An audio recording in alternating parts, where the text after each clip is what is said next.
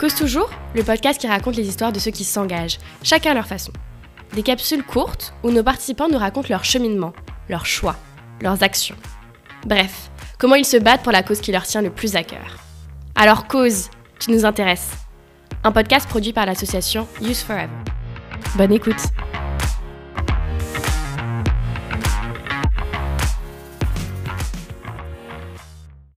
Bonjour à toutes et à tous et joyeuse année 2024 pour ce 19e épisode de Cause Toujours et surtout ce premier épisode de l'année. J'ai la chance de pouvoir interviewer Pierre-Jean Claus. Et Pierre-Jean, c'est pas n'importe qui, c'est la personne euh, que je souhaite interviewer depuis la création de ce podcast, euh, donc euh, un peu plus d'un an. Et pour ceux qui me connaissent, vous savez que je peux être assez insistante quand j'ai une idée en tête, histoire que vous compreniez pourquoi je suis si enthousiaste aujourd'hui. Pierre-Jean, tu es le président de l'association Génération Maastricht, ambassadeur de la Commission européenne pour le pacte climat depuis mai 2022, on en parlait un peu plus tôt. On va pouvoir expliquer ce qu'est le pacte vert euh, un peu plus tard, mais avant ça, on va commencer par le début de ton engagement. Tu es quelqu'un de très engagé depuis le lycée. J'ai vu que tu as été euh, représentant des étudiants au conseil d'administration de l'EIB Étoile, et puis fondateur et président de Génération Maastricht, qui n'est pas une association qui se concentre exclusivement sur les thématiques climatiques. Dans ce cas, euh, quel a été le déclic pour la cause environnementale?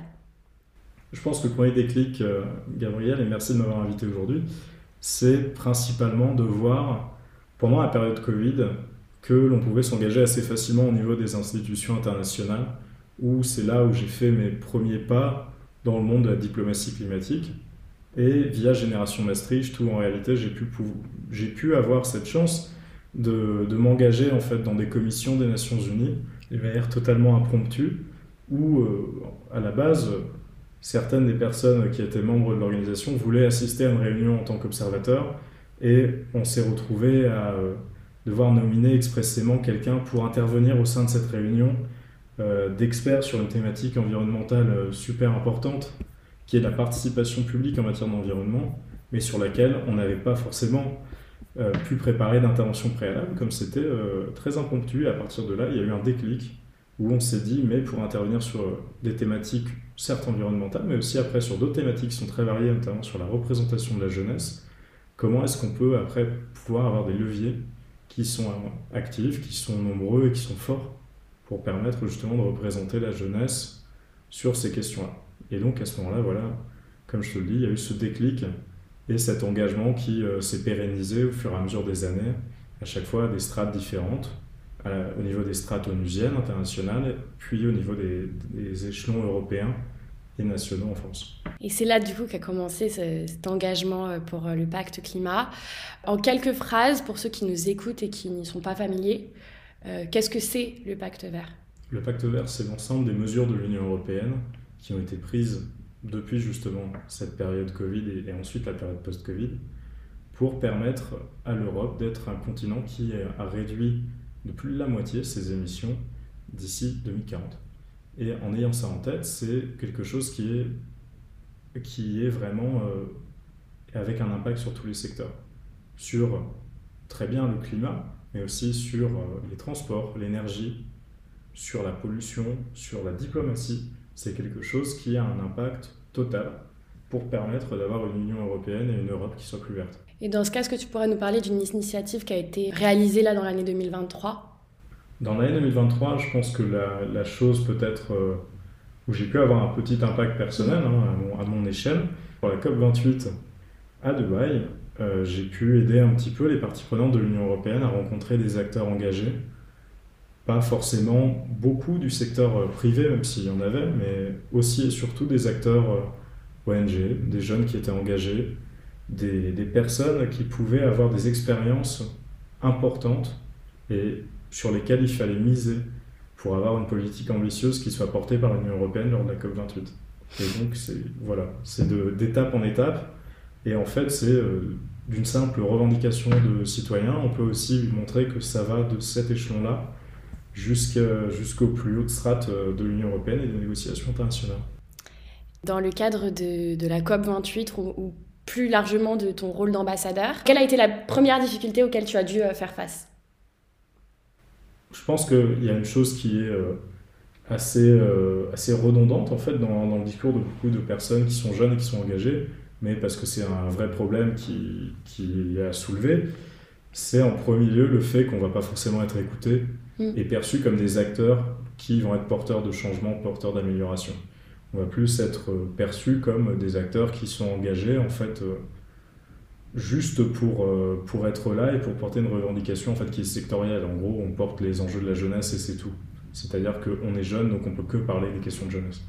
Et là, justement, je pense que... Bah, Ce sont des questions de société qui concernent tout le monde en plus. donc Oui, mais c'est totalement intergénérationnel. Mmh, complètement. Parce que si on est euh, sur une problématique climatique, ça affecte euh, toutes les personnes de 0 à 77 ans, quoi, et plus. Donc c'est vraiment essentiel d'en parler d'une manière d'une manière ouverte et de pouvoir justement avoir ce dialogue. Et j'ai eu la chance dans mon parcours d'avoir des personnes de tout âge qui ont pu, euh, pu m'aiguiller, qui ont pu aussi euh, permettre de, de, donner de la voix à certaines des problématiques que j'ai pu porter, donc de, à des échelons qui sont totalement différents. Ça peut être des échelons d'une commune jusque justement la Commission européenne et auprès des commissaires européens en direct.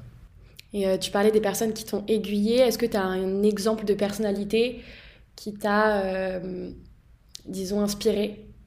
J'ai beaucoup, de, j'ai beaucoup de respect pour euh, tous les jeunes qui sont engagés justement sur, sur l'action climatique aussi, d'un point de vue peut-être plus, plus porté sur l'action au sens propre mm. et moins sur, voilà, sur l'action dans les institutions. Parce que justement, je pense qu'il y, y, a une certaine complémentarité entre des, des personnes qui vont être engagées, qui qui font en fait vraiment un acte de courage où en ne sachant pas forcément comment on peut faire pour influencer les institutions, qui voient le levier qui, euh, qui est super utile, qui est par exemple de, d'aller marquer euh, son agrément ou son désagrément vis-à-vis d'une réforme euh, au niveau de, de l'état dans lequel ils vivent. Ça peut aussi être justement après d'aller vers d'autres, d'autres leviers comme le fait d'influencer la création des politiques publiques. Mais ça peut être, c'est vraiment multifactoriel quand il y a des gens, moi, le sujet qui me passionne aussi, c'est le maritime. Mm. Quand il y a des gens qui vont en fait aller s'engager sur euh, toutes les problématiques de préservation de l'océan, c'est quelque chose de génial parce que c'est assez transverse. Et ça montre aussi que quand on parle de climat, c'est pas restreint à une seule, une seule chose, une seule strate. C'est quelque chose de tellement transversal que pour s'impliquer, on est dans une nécessité d'impliquer tout le monde. Tous les acteurs, même ceux qui étaient réticents aussi euh, à s'engager sur les problématiques du changement climatique. Et pourtant, ben, on voit qu'il y en a qui peuvent réussir à s'engager, à surmonter ça, et ensuite à aller vers des actions qui sont vraiment porteuses de sens. Oui, et d'ailleurs, puisque ce, podcast, il, a été réalisé, il, est d'abord destiné à ceux qui souhaitent euh, s'engager davantage dans la cause du, développement durable, j'aimerais que tu nous parles du, processus de, candidature. Comment se passe la candidature? Comment on est sélectionné en tant qu'ambassadeur pour le, pacte vert, euh, qui a le droit de candidater, euh, combien de temps ça dure, etc.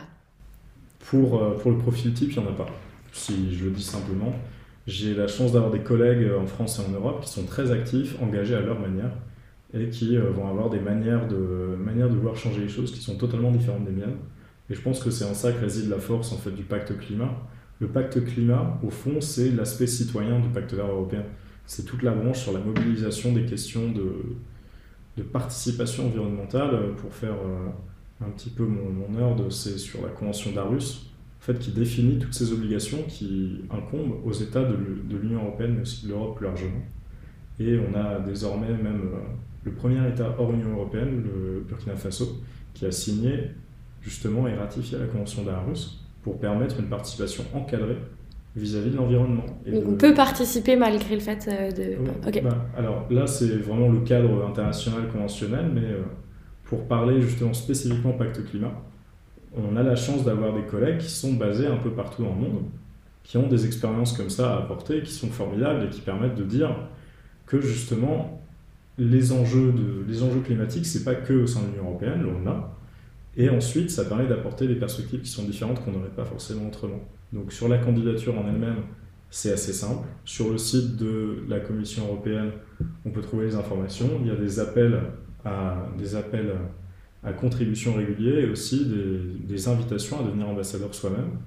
Donc on a des profils qui vont aller des étudiants à des gens qui ont des expériences dans les politiques publiques, euh, des élus locaux, des élus nationaux aussi, chefs d'entreprise, d'associations. Oui, c'est ça, les organisations peuvent en faire partie. Exactement, ouais, les organisations peuvent devenir partenaires du pacte climat aussi. C'est une chose qui, qui, avait très bien marché lors de la première, première fois où on avait lancé en fait le pacte. Et maintenant, on est en train de revoir justement ça pour s'assurer que les acteurs qui peuvent venir notamment du secteur privé soient des acteurs qui soient ambitieux et qui aient une ambition réelle de changer les choses pour éviter au maximum tous les sujets de greenwashing. Sinon, effectivement, si, si, tout le monde en fait peut venir et dire euh, ah ben voilà c'est bon moi je, suis engagé sur ça, ça veut voilà c'est vidé de sens. Mais après sur les engagements individuels, effectivement il y a une sélection qui est opérée au niveau national. Donc en France désormais on a passé la barre des 70 ambassadeurs on a doublé par rapport au cycle précédent. Et justement, euh, j'ai la chance d'avoir apporté ma petite pierre à l'édifice parce que j'ai assumé la coordination nationale du pacte climat sur la période de décembre 2022 euh, à décembre 2023. Maintenant, je fais partie de l'équipe de coordination euh, au niveau français, même si justement on a le soutien d'une d'une entreprise qui est très active sur les sujets environnementaux, qui s'appelle ERCOP, qui travaille notamment en fait sur les sujets de transition écologique et de développement durable et qui nous apporte en fait un soutien administratif et financier et reste à charge pour nous d'aider sur la partie stratégique, la définition stratégique de euh, toute l'implémentation en fait du pacte vert en France où moi la manière dont j'ai perçu le rôle c'était d'avoir un rôle en fait bicéphale où on peut à la fois faire remonter des informations à Bruxelles quand on a des gens qui sont sur les territoires et en même temps quand on a des gens qui sont faits d'initiatives en fait qui sont intéressantes on peut dire justement aux institutions européennes, surtout à la Commission, mais aussi à nos collègues au Parlement et au Conseil, Conseil européen, et eh écoutez, on a des initiatives intéressantes qui nous viennent de telle région, de tel acteur en France.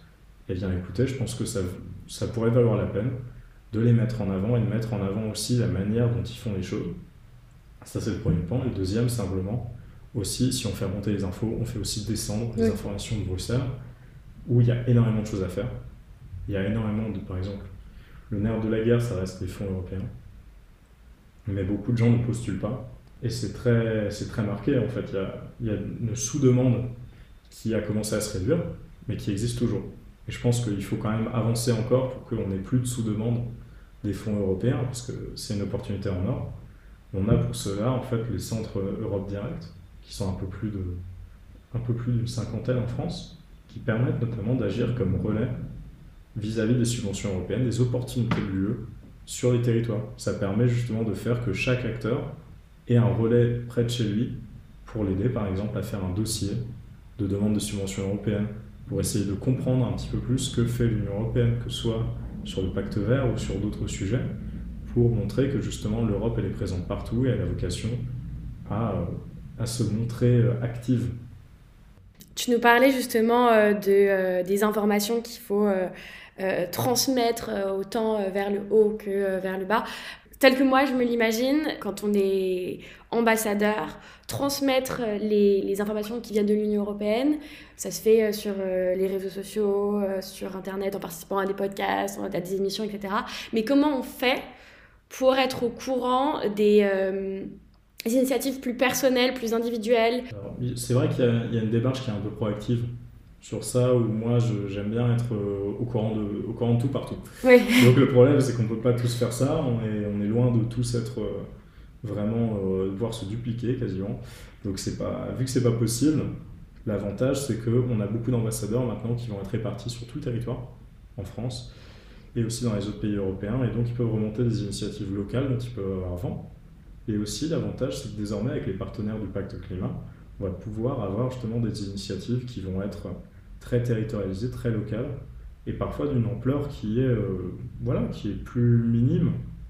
Oui, parce qu'on parlait de la COP. Euh... Ouais, parce qu'on parle des grands enjeux, en fait, qui paraissent super lointains. Oui, c'est ça. Mais justement, le, fait est qu'on peut essayer aussi de montrer que le pacte vert, c'est pas que ça, ça peut être... Euh, son voisin qui réalise que en fait euh, bah, il veut mettre des panneaux solaires sur le toit de, chez lui et donc euh, il fait appel à un prestataire et en fait le, prestataire il demande des fonds européens pour le faire. Et en gros ce prestataire là va être un intermédiaire vis-à-vis des fonds européens. Mais la personne qui installe les panneaux solaires elle n'est pas forcément au courant. Bien sûr. Et donc ça c'est l'exemple à petite échelle mais à grande échelle en France le plan de relance qui a été fait par le gouvernement c'est 50% de fonds européens.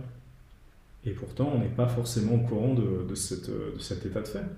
Alors que justement, l'Europe joue un rôle crucial en fait à toutes les échelles. Et là, l'idée, c'est aussi de montrer que justement, l'Europe, en fait, elle s'engage et elle fait beaucoup de choses. Et en gros, l'Europe, elle ne demande justement qu'à aider. Il n'y a pas de contrepartie en général quand on fait ça. Il peut y avoir par exemple les deux types de, fonds, de subventions qui peuvent être accordés. C'est soit des, prêts, ce qui est quasi une minorité maintenant, les prêts surtout pour les TPE-PME, qui vont avoir besoin voilà, de, je sais pas, euh, elles veulent développer un projet super spécifique sur la transition énergétique. Ok, bah, l'Union européenne va vous faire un prêt de euh, X euros pour pouvoir justement avoir accès, euh, avoir accès aux fonds européens. Ok, là vous le remboursez. Mais la majorité des fonds, c'est les subventions directes, donc où il ne faut pas rembourser. C'est juste l'Europe qui a confiance dans un projet, qui va se dire ok, on finance.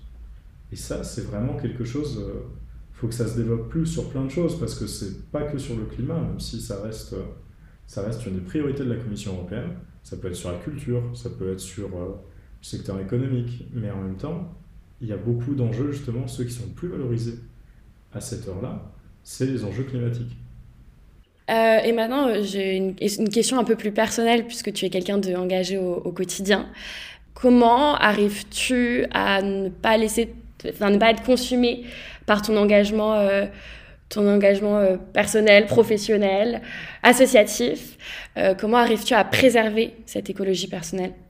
Mais Je pense qu'il y a vraiment euh, il y, a un, il y, a un vrai enjeu, en fait, pour le coup, c'est pas que moi, c'est aussi mm. toutes les personnes en fait, qui sont engagées à plein d'échelles. On peut avoir le sentiment qu'en fait, on, est juste en train de d'enlever une petite, une petite goutte d'eau en fait d'un grand vase. Et justement, effectivement, on fait beaucoup d'efforts et parfois on ne peut pas forcément voir que ça a un impact super important. Mais je pense que c'est là où on doit sortir de, de cette position parfois un peu négative, où on doit se dire, bon, on fait beaucoup d'efforts, et euh, on a le droit aussi, on a, on a un droit en fait à, à, à l'engagement. Là, on s'engage beaucoup parce qu'on croit, on croit à ce qu'on fait, on veut préserver la planète, et en même temps, on ne peut pas tout faire tout seul. Et c'est là justement la force du collectif où euh, on peut avoir des, on peut avoir des collègues, on peut avoir des amis, on peut avoir des, mm. on peut avoir plein de monde en fait qui s'engage, chacun à son niveau et c'est complémentaire.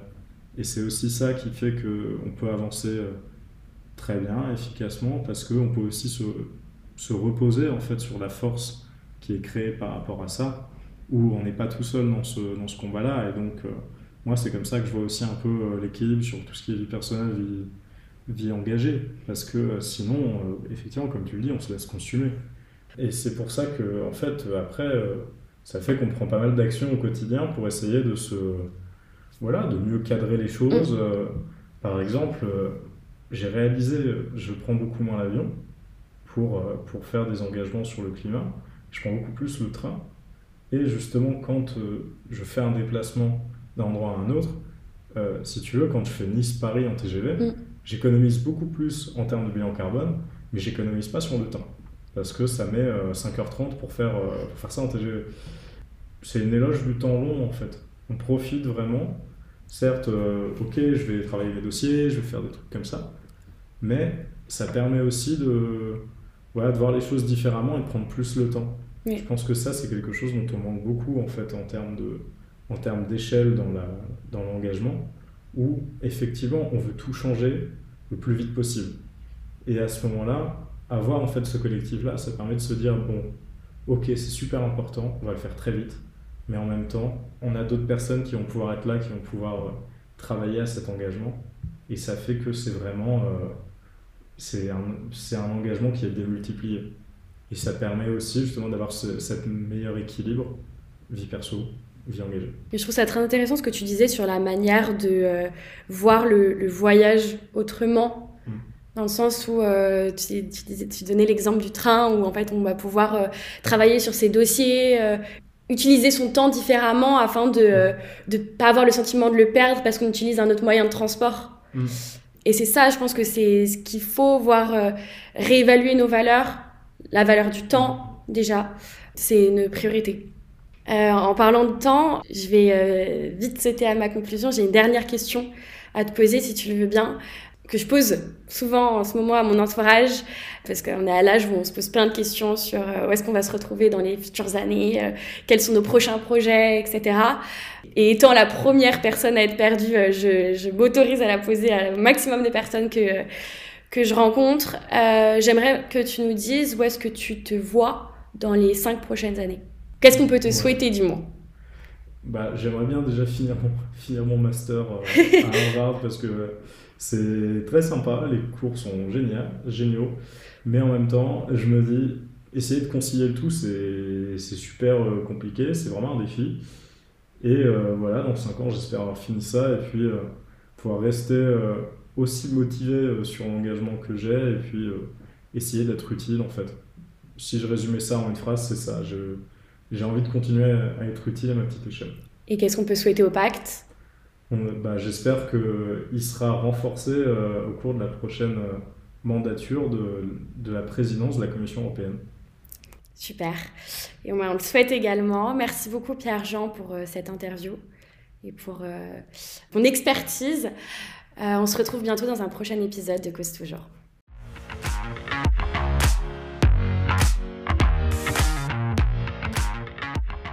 Merci pour ton écoute. Si ça t'a plu, parle-en autour de toi c'est vraiment le plus efficace pour nous faire connaître. Plus encore, si tu as envie toi aussi de participer, il suffit de nous envoyer un mail à contact, sans s, use-forever.com. Objet, cause toujours. Nous t'enverrons le guide pour t'enregistrer. Dix minutes plus tard, on reçoit ta note vocale et le tour est joué. Et pour en savoir plus sur ceux qui se cachent derrière ce podcast, rendez-vous dans la description de l'épisode ou sur le site de Use Forever, use-forever.com. À bientôt!